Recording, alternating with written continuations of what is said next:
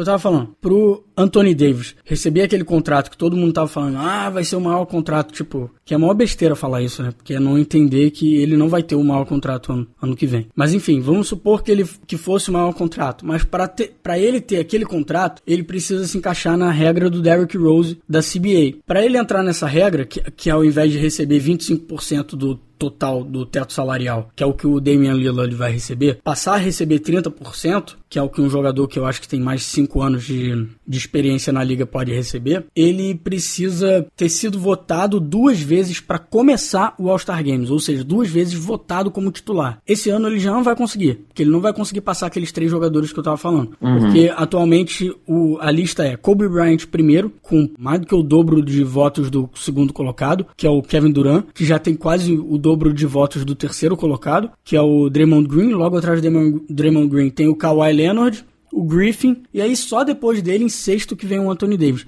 O Anthony Davis não vai conseguir passar esses caras. Então, ele já não vai conseguir por isso. Aí tem a segunda segundo método, né, para ele ser se encaixar nessa regra, que seria de entrar no All NBA Team duas vezes. Ele entrou no All NBA, eu não lembro se foi first, eu acho que foi o segundo time All NBA do ano passado. Deixa eu conferir aqui. Primeiro time. Então, o primeiro time foi LeBron James, Anthony Davis, Marc Gasol, James Harden e Stephen Curry. Então, ele precisava ser nomeado de novo pro All NBA Team esse ano. Só que, cara, eu acho que esse ano ele não consegue nem entrar no terceiro time. É, porque ele não tá jogando bem. Aí você vê. Não, vamos, vamos supor que a gente fosse fazer um All NBA time agora, só com que as pessoas jogaram. Não precisa ser certinho, não precisa debater muito, mas vamos supor que seja no primeiro time a gente tenha Kawhi Leonard e Kevin Durant. Kawhi Leonard e Kevin Durant. Pronto, no primeiro time. No segundo time a gente tem, sei lá, LeBron James e Draymond Green. No terceiro time a gente tem Paul George e Carmelo Anthony, sei lá. Carmelo não deve entrar não, mas deve ter alguém melhor do que ele. Então, cara, eu acho muito difícil. Deixa eu pensar, quem,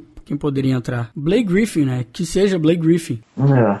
E aí tem uma terceira opção, que é ter sido nomeado MVP. Eu acho que ninguém mais tira esse MVP do Curry. É, tá difícil. Então ele não vai poder receber esse salário, entendeu? Uhum. Só tem dois jogadores que foram. que passaram esse, nesse critério, se eu não me engano. Ah, não, foram três. O próprio Rose, né? A regra foi criada por causa dele. O Blake Griffin e o Paul George. Change, change his face. Be happy. Enjoy.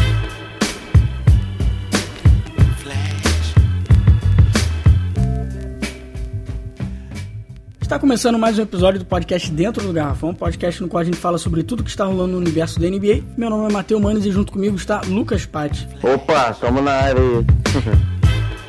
Começando agora o ano de 2016 com o novo podcast. A gente ficou um tempinho fora aí por conta de dessa maratona de final de ano, essa loucura que foi final de ano. Mas tem bastante coisa para falar. Se você não viu no nosso site, eu fiz uma postagem do final de ano comentando algumas das coisas que entrariam naquele episódio o último episódio do ano passado que não teve. Então, se você quiser dar uma entrada lá, pode dar uma olhadinha no que eu escrevi. Então, antes da gente começar, vai ter que vamos ter que voltar aqui para antes do Natal, quando a gente fez uma votação para decidir qual seria o nosso top 10 daquela penúltima semana. Penúltima não, né? Sei lá, penúltima ou antepenúltima semana. Foi antes do, do... Foi antes do Natal, logo é. antes do Natal. E a gente botou uma votação lá para vocês decidirem quem entraria no nosso top 10 daquela semana. Seria Kobe Bryant, James Harden ou Jimmy Butler. E o vencedor com oito votos aí foi Kobe Bryant. Dessa vez a gente recebeu menos votos do que da outra semana. Acho que também o, o período de votação foi menor, né? E final do ano também é uma loucura, né? Nem, nem eu lembrei de votar, eu acho. Mas enfim. Eu, vou, eu votei, mas eu, eu, eu não tô lembrando onde é que eu botei os meus votos, mas. Uhum. E a gente também ficou de fazer, então, nas outras semanas, né, nas semanas que a gente não teve podcast, um top 10 e o nosso monge da semana. Isso vai ser feito depois, então por enquanto a gente fica sem esses dois top 10 que faltaram aí, dois monstros da semana. Mas daqui a pouco, durante esse mês de janeiro, a gente algum dia vai colocar lá, ou então no próximo episódio a gente comenta. Mas vamos falar do que a gente já devia ter falado naquele podcast, acabou deixando para depois e não, não gravamos. Vamos falar de All-Star Game, Paty. Porque tá chegando, fevereiro já é logo ali. É. A gente vai ter o All-Star Game e já tá tendo a votação. Se você quiser, tem várias formas de votar esse ano, bem mais do que tinha no ano passado. E a forma mais fácil de votar agora é pelo Google. Pelo próprio Google, você pode digitar lá NBA All-Star Game e você pode votar direto do seu navegador. Bem, essa votação aí pro All-Star Game, né? Os jogadores vão ser escolhidos aí, os fãs, né? A gente vota nos titulares da, dos dois times, que é o frontcourt e o backcourt, né? Que aí tem ala, armador, pivô, pessoal todo. E os reservas são os técnicos que escolhem no, no caso. A gente escolhe no time do leste e do oeste, né? Evidente. Aí a gente tem lá a opção do frontcourt, pode votar no LeBron, no Paul George, backcourt pode votar no Russell Westbrook, no John Wall. Ganha por votação realmente. Tanto que o quem ganhava sempre era o Yao Ming, né, com peso lá da China, sempre votavam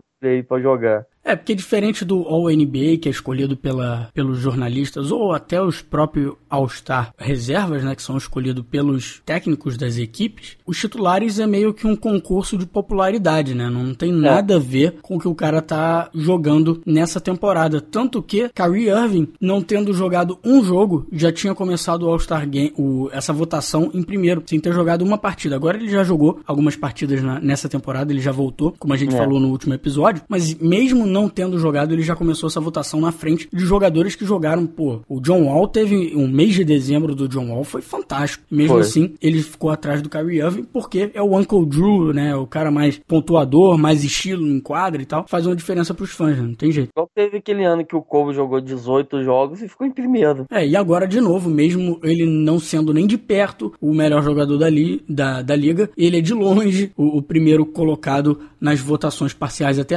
Passando pelas votações parciais que saíram ontem, na sexta-feira, a gente está gravando no sábado, esse episódio deve só entrar no domingo, mas quando a gente falar ontem, a gente está falando então da sexta-feira, dia 8 aí de janeiro. A gente tem Kobe Bryant na frente, com 1 milhão e 200 votos, tipo, mais de 3, é, quase, não, mais de 300 mil votos na frente do segundo colocado, que é o Stephen Curry. Então ele está disparado na frente. Em segundo, aí no front court, é, e lembrando que ele está sendo colocado aqui como front court. Na verdade, ele deveria ser guard, né? Ele deveria ser considerado um ala armador, mas ele está considerado para o All-Star Game como um ala. Então tem ele em primeiro, segundo Kevin Durant, terceiro Draymond Green e quarto aí entrando quase atrás do Draymond Green tem o Kawhi Leonard. E para os armadores a gente tem Stephen Curry em primeiro, Russell Westbrook com metade dos votos do, do Curry em segundo e em terceiro aí, Chris Paul também muito atrás do, do Westbrook. E do outro lado a gente tem LeBron James em primeiro, com Paul George e Andre Drummond. Em quarto aí, chegando perto, Carmelo Anthony. E para os armadores a gente tem Dwayne Wade também disparado na frente. Kyrie Irving em segundo.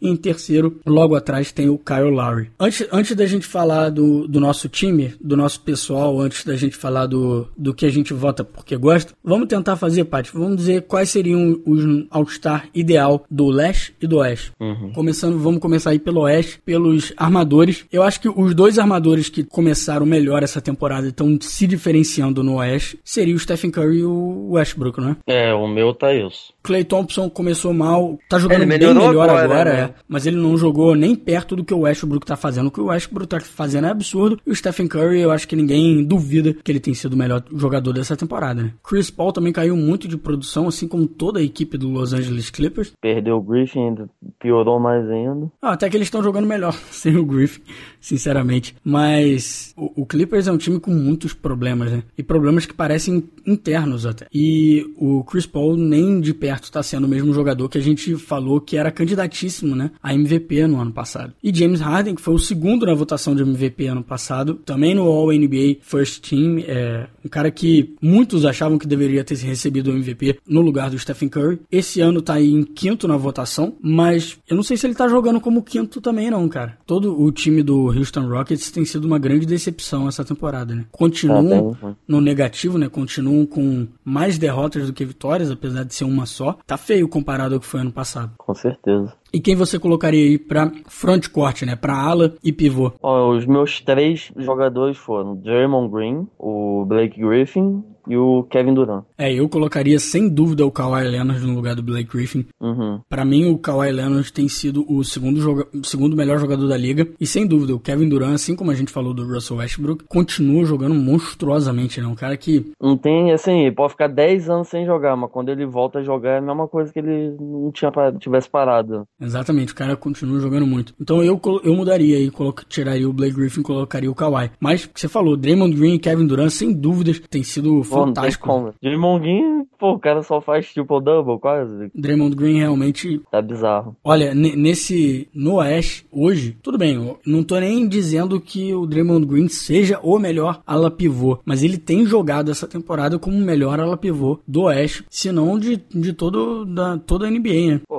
faz tempo que a gente não aparece um ala pivô aí que fica fazendo tipo, normalmente é armador, né? Uhum. Sei lá, até pivô às vezes, mas o cara tá demais. O Griffin chegou a fazer, porque o Griffin também passa a bola muito bem, mas ele não recebe tanto a bola na mão para fazer jogada, porque ele tem o Chris Paul no time dele, né? É, Agora, o Draymond Green recebe bola do Curry o tempo todo, ele virou praticamente o armador do time, enquanto o Stephen Curry é o, virou o principal pontuador da equipe essa temporada, né? Ele tirou um pouco o pé da armação para passar mais ainda a bola pro, pro Draymond Green. Isso. Então a única diferença seria essa, o Leonard no lugar do Griffin. Passando pro leste, os armadores, pai. É John Wall, do Washington, e o DeMar DeRozan, do Toronto. Pô, você colocaria o DeMar DeRozan na frente do Kyle Lowry? Ah, eu acho que eles estão meio parecidos, sei lá, cara. Eu, eu na, na, dúvida ali, eu acabei botando o DeRozan. Eu, eu colocaria Kyle Lowry e Jimmy Butler, na verdade. O John Wall tem, tem jogado muito bem, assim como o DeRozan, mas eu, eu acho que o, o, que o Jimmy Butler tem feito também tem sido sensacional. E até para colocar também um, um, um ala armador, né?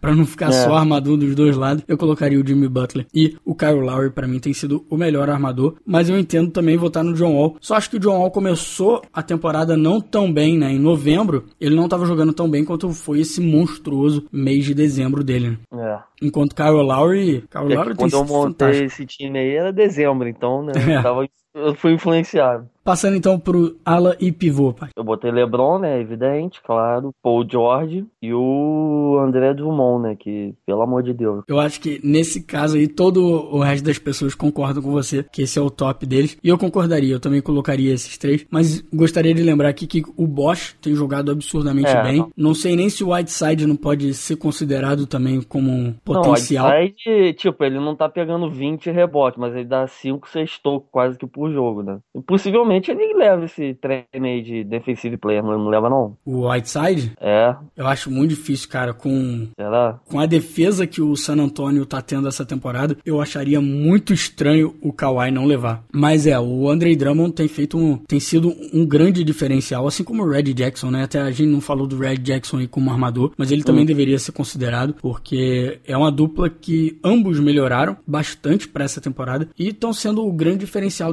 dessa equipe do, do Pistons, que tá surpreendendo muito aí. Continua ali na, na briga pelo playoffs e vai continuar até o final da temporada. Eu acho muito difícil. A não ser que alguém se machuque, né? Mas é, é um time que tá bem, bem estruturado, porque o Stan Van Gundy também é um, é um ótimo técnico, né? Então, galera, se vocês quiserem também mandar pra gente para compartilhar o, o All-Star Team de vocês, pode mandar pra gente em contato arroba dentro do garrafão.com.br ou deixa um comentário lá no nosso site e vamos ver, né? Vamos ver no que, que dá. Falta mais de um mês ainda, um mês e uma semana por aí, pra gente finalmente ver esse jogo e ver o resultado final dessa brincadeira.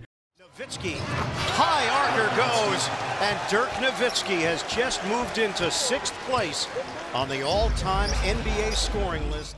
Bem, essa semana aí, né? Kobe, que tá, vo tá voltando, não, né? Tá melhorando aí nas últimas semanas. Fez, passou a marca dos 33 mil pontos, né? Ele agora é o número, número 3 na lista, só atrás do Karl Malone, que tem 36. Ele já era o, o, terceiro, né? Ele chegou já em era, terceiro, é. já passou o Michael Jordan na temporada passada. Mas é, agora finalmente chegou os 33 mil, né? E vai estar tá aí atrás do Karl Malone com 36,900 e o Kareem Abdul-Jabbar com 38, né? E não, não dá, né? Não, no Rio ritmo que ele tá, ele precisaria de mais umas três temporadas para conseguir passar o Cal Malone. É, dos 20, que, dos 25 que ainda jogam, ainda da, da, lista, né? Ainda temos aí o Vince Carter, LeBron, Kevin Garnett, Tim Duncan, Paul Pierce, né? O Dirk, que também aí passou o cheque essa semana. Essa semana não, final do... Final do ano, né? Passou o cheque aí, com, passou 28.700 agora que ele, ele tem essa marca, né? E temos o Kobe, né? Ainda temos aí alguns jogadores na lista, jogando. E, mas o grande nome ainda para subir bastante vai ser o LeBron, né? Ah, é. E o Dirk, uma hora ou outra, essa temporada não, né? Mas talvez nas próximas duas temporadas passe o Will Chamberlain também. E o LeBron com certeza vai ser um cara que vai continuar subindo, escalando essa montanha, igual foi Michael Jordan e Kobe Bryant,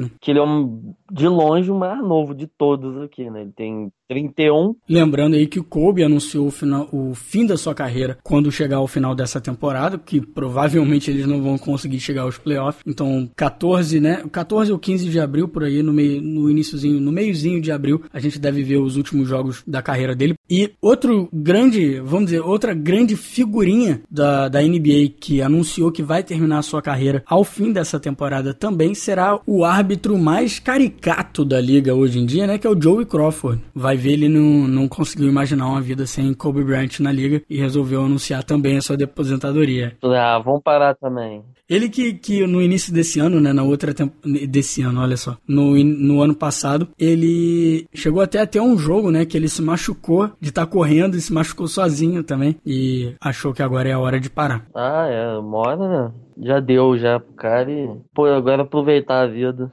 só ver o jogo. Em notícias com muito menos nostalgia e muito mais tristeza, a gente teve um grande número de jogadores aí que se machucaram bem durante essa, essas três semanas, últimas três semanas, que é sempre horrível ver um jogador ainda mais quando vai perder a temporada inteira, né? Como é o caso do Jared Jack, que teve uma lesão no ligamento cruzado anterior, que é uma péssima notícia aí pro Brooklyn, né, que já tá no fundo do poço, mas pra torcida do Celtics acho que não é tão ruim, né? É sempre ruim ver um jogador se machucar, mas se, se isso fizer com que o, o Brooklyn perca alguns jogos, para a torcida do Celtics está ótimo. Lembrando que o, o Celtics aí tem a escolha do... Do Brooklyn, né? Já que a gente estava falando do Brooklyn nesse momento, eu agora vou me intrometer na gravação de ontem que eu fiz com o Pat para falar de duas notícias que apareceram aqui agora durante a tarde de domingo. Duas notícias importantíssimas para o Brooklyn, né? A primeira, que o técnico Lionel Hollins foi mandado embora, ele não é mais o técnico da equipe equipe. E segundo, que o GM, Billy King, está saindo da, da, sua posição como General Manager, que sempre foi um GM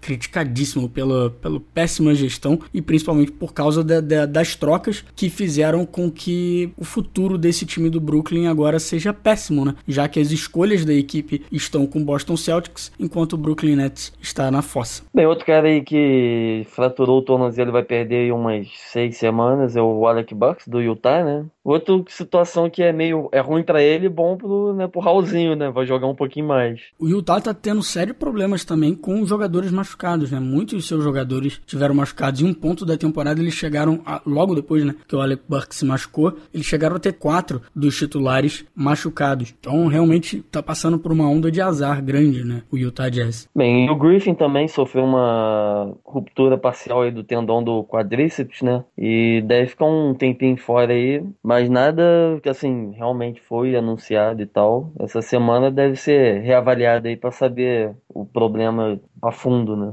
É engraçado, né? O Clippers tá voltando a jogar bem agora, foi nesse final do, do mês aí de dezembro, e até sem ele continua jogando razoavelmente bem, até sem o, o Blake Griffin, né? Como a gente falou, esse time do, do Clippers tem vários problemas. Blake Griffin não é um deles, mas pelo menos eles estão se dando uma reestruturada, porque o time também não mudou tanto comparado à temporada passada, né? Eles teoricamente melhoraram o banco, mas não mudaram o suficiente para justificar o, o, início tão ruim de temporada que eles tiveram. E por último, outro, outra grande lesão aí que, que teve, que a gente comentou lá no, no nosso site no final do ano passado, foi o Eric Bledsoe. Mais uma vez, um outro joelho, e agora vai perder a temporada novamente com uma lesão, que é uma péssima notícia para o Suns. Se vocês lembram da nossa pré-temporada, nós acreditávamos que o Suns seria o time a roubar aquela oitava posição do Oeste e entrar nos playoffs. Só que dependia muito da relação com o, o Markif Morris se resolver e desse time começar a jogar bem, principalmente defensivamente, que eles trouxeram o Tyson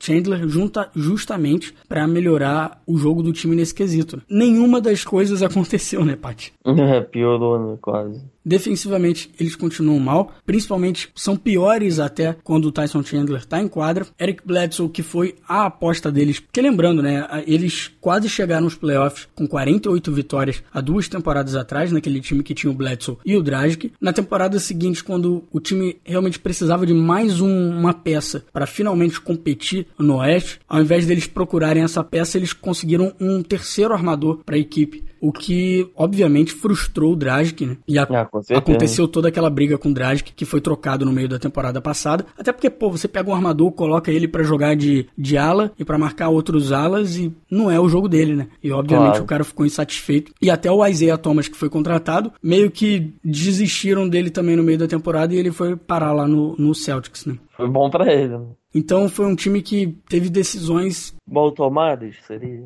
ou decisões muito fracas, bem duvidosas, mas acabaram apostando aí no Eric Bledsoe entre os três daqueles armadores, né? Deixaram o Dragic embora, deixaram o Isaiah Thomas embora, apostaram no Bledsoe, que era desses três o jogador que tinha o maior histórico de lesões e de novo aí o Bledsoe se machucando, que é péssimo ver, mas também era um- uma das coisas que todo mundo falou, né? Do- Tinha chance, né, disso acontecer. De você investir tanto num jogador que talvez não seja tão confiável de se manter em quadra. É, isso aí acarretou, né, com essa lesão aí, aju- aj- ajudou, né, no saldo negativo de umas 10 derrotas seguidas aí que o Phoenix teve, que também, né, sem um dos principais jogadores dificulta, né, o, o Brandon Knight tem jogo que ele joga, faz 100 pontos, no outro ele faz 2, aí complica, né, não é tão constante assim, então, Nos últimos 14 jogos do Phoenix, eles só venceram dois. olha só, realmente foi uma queda de produção muito grande, principalmente comparado ao ano passado. Né? E um- a questão com o Markieff Morris provou ainda não resolvida. Markieff já foi suspenso de novo por tacar uma toalha no técnico e ativamente o Suns continuou procurando uma forma de trocar ele, né? Porque agora, cara, não adianta, né? O, o time já, já, já tem uma situação, uma relação irreparável com o ala pivô, que é um ótimo ala pivô, que talvez na temporada passada tivesse sido o melhor jogador. Eu, eu acredito nisso, pelo menos, que ele foi o melhor jogador do, do Phoenix Suns na temporada passada. E agora tem jogo que ele nem joga, nem entra em quadra. É. Então, até o Marcos, né, que foi trocado, o irmão dele, foi trocado, tá lá no Detroit, tem partidas muito melhores do que o, o Markieff. complicado, né? Outro detalhe que a gente pode dizer é que dois assistentes foram demitidos, né? E o técnico tá, tá na berlinda aí, tá complicado a vida dele agora, né? É, o Hornacek é um ótimo técnico, mas a situação de lá tá feia de todos os lados, né? Até a diretoria agora começa a duvidar da- do, do quanto o Hornacek pode levar eles pra frente, né? Mas eu acho também que tem muita coisa dando errado pro Suns essa temporada pra, pra tomar uma decisão dessa, né? Se Ah, você é. for pensar, cara, quais são os times que nas últimas temporadas no Oeste não mandaram seus técnicos embora? Difícil. Só o time que ficou em primeiro. Não, olha cara, nem os times que ficam em primeiro, porque você pensa, o, o Doc Rivers também entrou agora há pouco num, num time do Clippers que já tava ganhando antes. Ah, é. O Steve Kerr tomou o lugar do Mark Jackson, que estava ganhando com, com esse time do Golden State Warriors. No Houston Rockets, o McKay foi mandado embora. O Yoger, técnico do, do Memphis Grizzlies, entrou no lugar do Lionel Hollins, que estava antes dele, vencendo também com aquele time do Memphis, do Memphis. Eu só consigo pensar, cara, em dois times que não trocaram técnico no Oeste nas últimas temporadas, que foi o San Antonio, que o Popovich está lá, sei lá, 20 anos, e o Dallas Mavericks, que também tem um ótimo técnico, que é o Rick Carlisle, que tá fazendo milagre de novo essa temporada, né? Todo ano É, ele são, faz os, isso. são os melhores técnicos. É, né, e tirando eles, cara, só técnico sendo mandado embora. Agora a gente viu o Scott Brooks sendo mandado embora, do o Sacramento nunca decide com que técnico eles querem ficar. O Denver mandou o técnico que agora é do Sacramento embora. Eles trocaram de técnico, né? Porque o Mike Ah. Malone foi pro, pro Denver e o Cal foi pro Sacramento. Então, é uma loucura. E isso deve ter algum problema de continuidade, com certeza, né? Então é melhor você ficar com o Hornacek agora que você já sabe que é um bom técnico, passa por esse ano difícil que vai ser, talvez consiga uma boa escolha do draft. E eu tava falando com, com você, né, Paty, antes de começar esse episódio, eles não estão tão atrás assim, porque o, o Oeste realmente, as posições de baixo estão muito fracas. Então É. talvez eles ainda consigam até, se se ajeitar um pouquinho, conseguir pegar aquela Chegar última lá, vaga. Né? Cara, não, não, eu não acho que é motivo pra se desesperar agora, como eu não achava que era o caso do, do Houston se desesperar. Porque o Houston continua ruim do mesmo jeito, então... Mas tá aí, é outro técnico que tá na, na berlinda, né? Isso. E esse time, inclusive, Paty, que foi um dos times que perdeu pro Philadelphia 76ers. Que ganhou.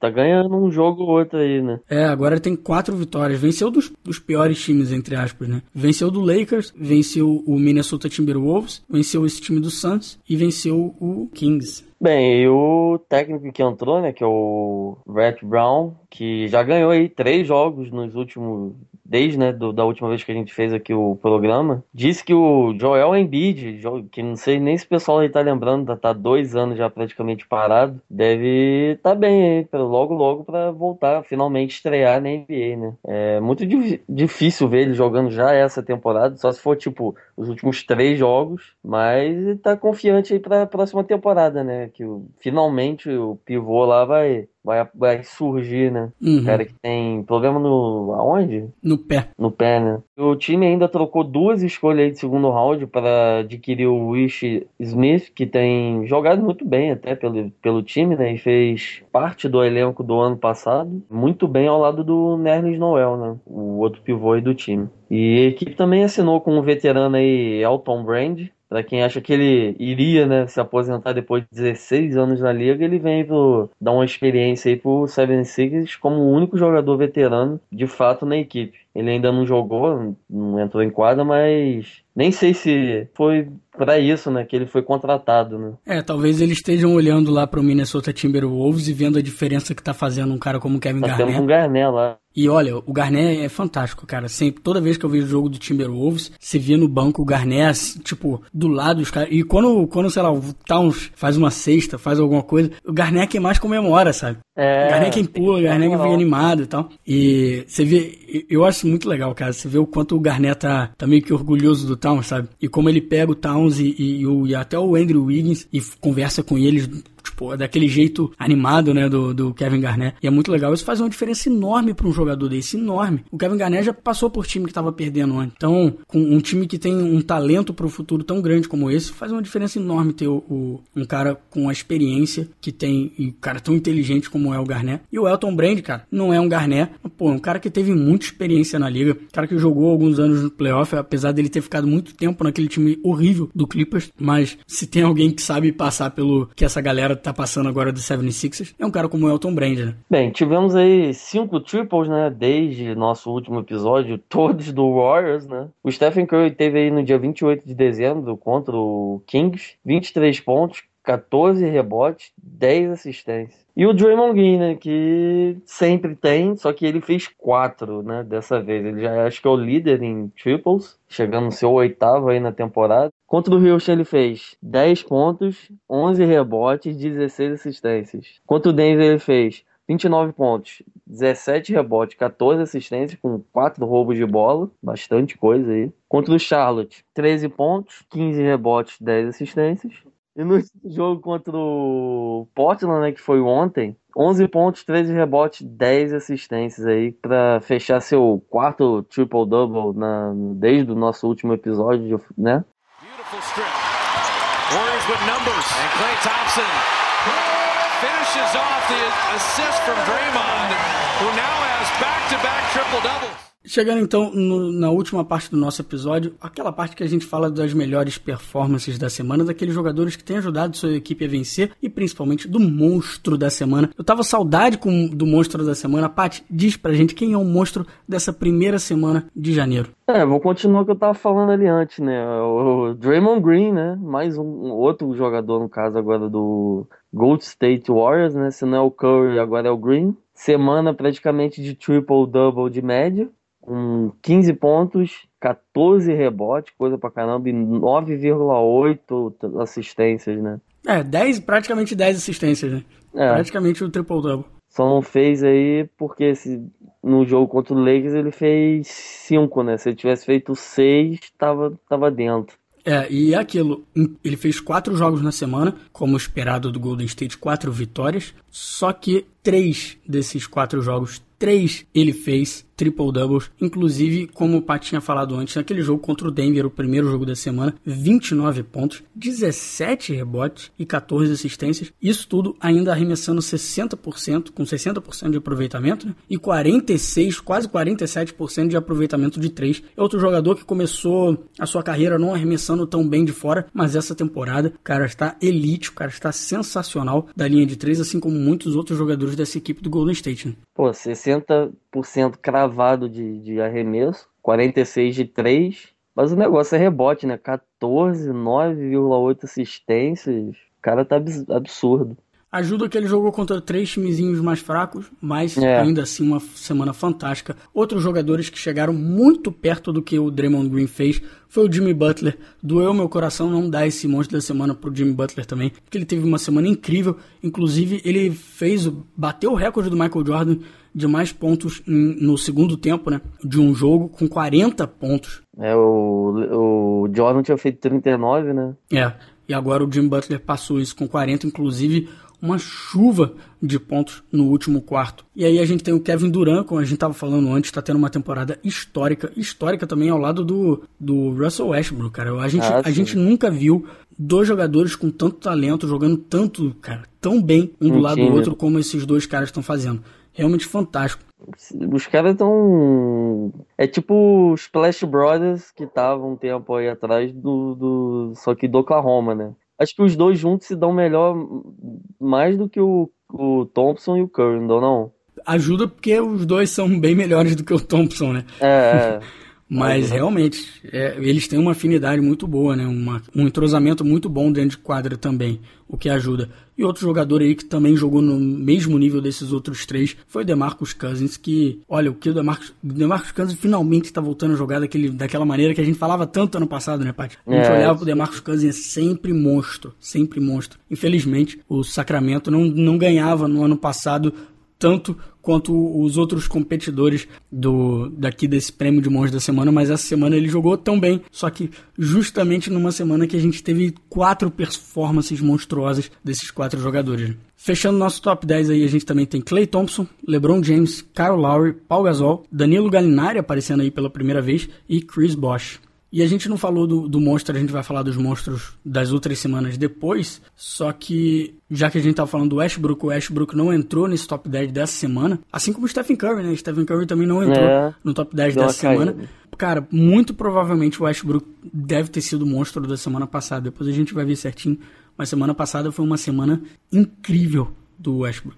Paty, chegando então na última partezinha do nosso episódio, conta pra gente como é que foi essas últimas três semanas aí dos brasileiros na NBA. Bem, nessas últimas semanas aí, o Felício, né, lá do Chicago Bulls, fez dois jogos, só que pela D-League, né, ele não jogou pelo, de fato pelo Bulls. O Caboclo aí, que fez um joguinho pela, pelo Toronto, fez, jogou um minutinho, pegou um rebote, deu um roubo de bola. Jogou também pouco na D-League, Tivemos aí o Nogueira no Tola, fez quatro, quatro minutos em quadra em quatro jogos, só que não fez nada, né? Não deu para fazer nada. E na D-League ele fez um joguinho só, acho que estão jogando mais. Temos aí o Raulzinho com 10 minutos em quadra, é o único que tem jogado, é o cara que tem mais jogado números na NBA brasileiro, 20 minutos de média. 5 pontos, um, um, rebote, duas assistências e menos de dois turnovers. Outro brasileiro aí, o Huertas, fez 7 jogos, 12 minutos em quadra.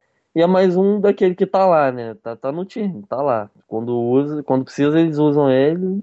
O Varejão, né, que né, tá complicado aí sendo uma das últimas escolhas do Cleveland, fez só três jogos com 11 minutos, um ponto, três rebotes, uma assistência por jogo. Tá complicado aí. Leandrinho fez só dois jogos, ele que machucou o ombro e perdeu os últimos oito jogos pelo Gold State e teve média de quatro pontos só. Inclusive ele perdeu aquele jogo que também perdeu o Harrison Barnes e o Stephen Curry, que foi a segunda derrota deles na liga, né, contra o Dallas Mavericks.